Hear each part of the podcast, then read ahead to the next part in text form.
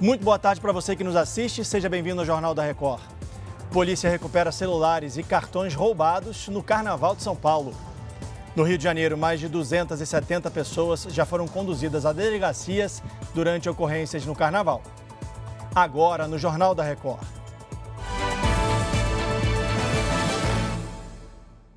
Oferecimento Bradesco. Caia na folia, mas não caia na cilada. A polícia prendeu durante o Carnaval de São Paulo um homem com mais de 450 cartões bancários roubados. O repórter Fábio Menegatti tem os detalhes para a gente sobre esse caso ao vivo. Oi, Fábio, boa tarde para você.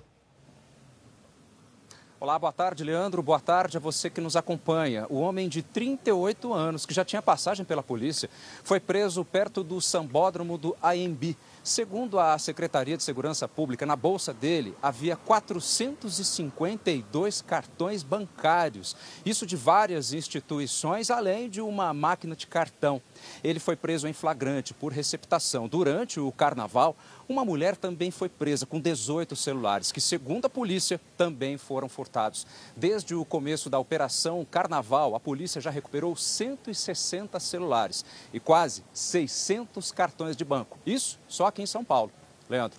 É duro, né, Fábio? Tem que esconder o cartão, esconder o celular, né? Obrigado, boa tarde para você.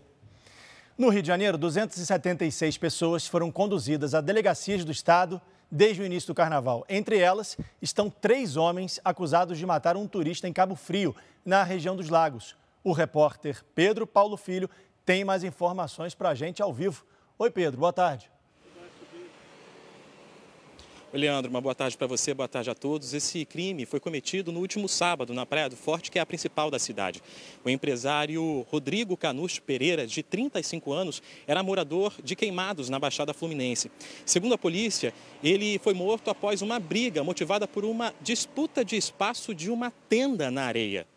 Três suspeitos foram presos em flagrante. Esse crime foi presenciado pela filha da vítima, de 14 anos de idade. Bom, sobre a segurança no estado, 36 adolescentes também foram apreendidos. E segundo a polícia, câmeras com reconhecimento facial já ajudaram no cumprimento de dois mandados de prisão. Leandro. Valeu, Pedro. Bom trabalho aí. Um incêndio atingiu pelo menos duas atrações de um dos maiores parques de diversões da Suécia. Doze pessoas ficaram feridas. O fogo foi registrado numa área do parque em que está, que está em construção. Uma coluna de fumaça se formou no local.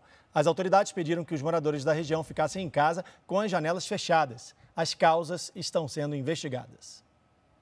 A polícia da Espanha apreendeu 8 toneladas de cocaína.